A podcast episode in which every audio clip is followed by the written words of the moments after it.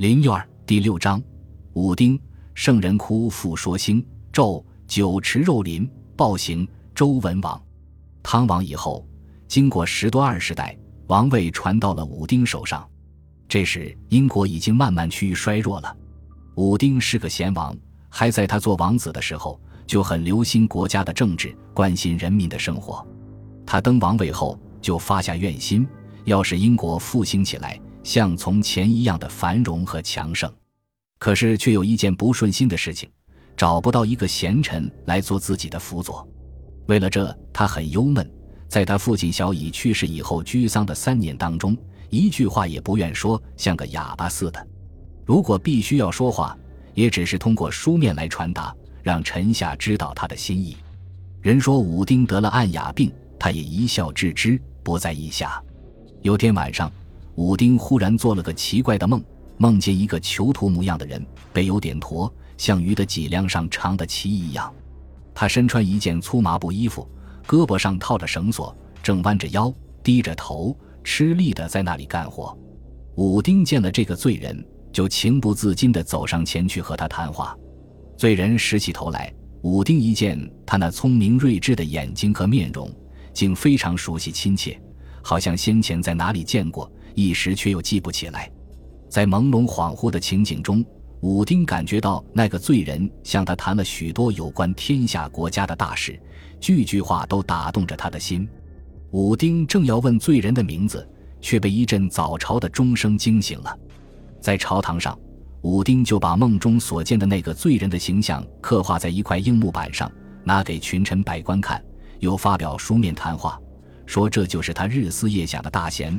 要大家照着图像到各处去寻访，群臣不敢违命，只得带着一些复制的木板画像，到处去寻访这个王上要寻访的贤人。寻访了好多时候，终于在北海的富岩寻访到一个名叫说音乐的囚徒。这人身穿粗麻布衣服，胳膊上套着绳索，和其他胳膊上套着绳索的囚徒挽连在一起，手里拿了一把杵。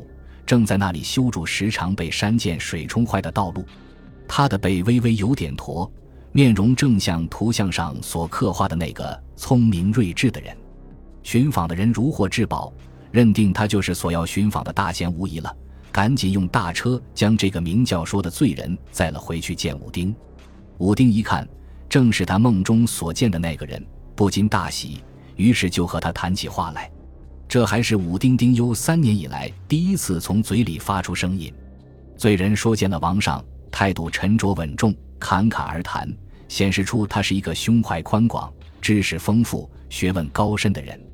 说的才能非常契合武丁的心意，武丁立刻任命他做了英国的宰相。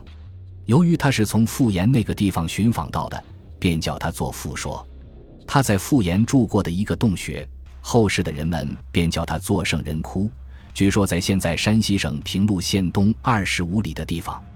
武丁曾经不止一次向父说说，不论白天晚上，都希望你教害我，用来匡扶我德行方面的差错。我要是把刀，就拿你来做磨刀石；我要是想渡过大河，就拿你来坐船和划船的桨；要是碰到天大旱，就拿你来做淋雨。打开你的心。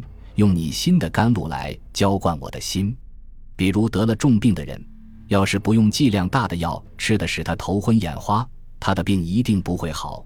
又比如想走路走得快的人，他连足板也不肯老老实实接触地面，他的足一定会跌伤扭伤。你懂我的意思吧？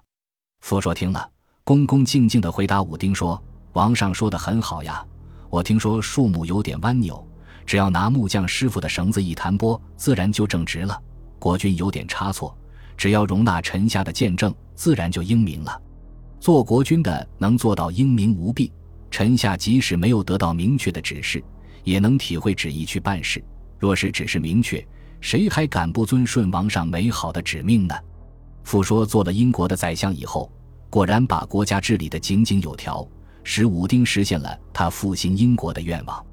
这个来自人民底层、生下来就失掉父母的孤儿，不但生前有过奇迹般的遭遇，就是在他死后，也传说他的灵魂上升到天空，化作了天上的一颗星，移在东方的天边，在基星和尾星之间那一颗晶莹明洁的闪光的小星，据说就是他的化身。人们把这颗小星叫做复说星。武丁之后又经历了七八个朝代，就传到了殷王朝最末一个帝王纣的手上。纣也和桀一样，是一个著名的暴君。但是说也奇怪，夏王朝的末年出了个昏王桀，殷王朝的末年又出了个昏王纣。纣的故事乍看起来几乎就是桀的故事的翻版，不但故事相同，连登场的人物也不两样。